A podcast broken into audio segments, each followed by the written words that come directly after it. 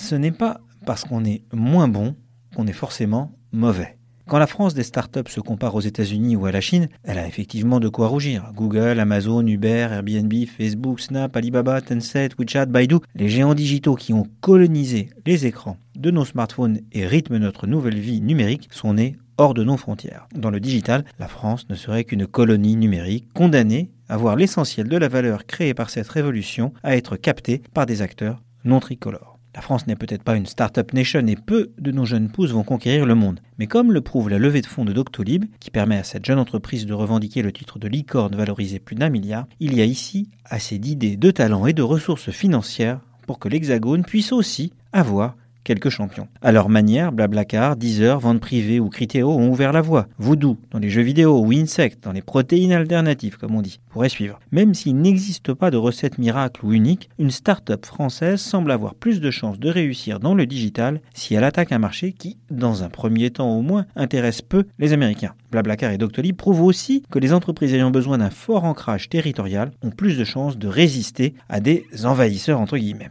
Adossés à des marchés gigantesques, Américains et Chinois vont forcément dominer le monde digital. Mais plutôt que de s'apitoyer en se comparant, la France devrait reconnaître que la révolution numérique peut faire naître bien des nouveaux marchés. Nous n'aurons peut-être que des miettes de ce gâteau, mais si le gâteau grossit, bien des entreprises françaises pourront y trouver leur compte.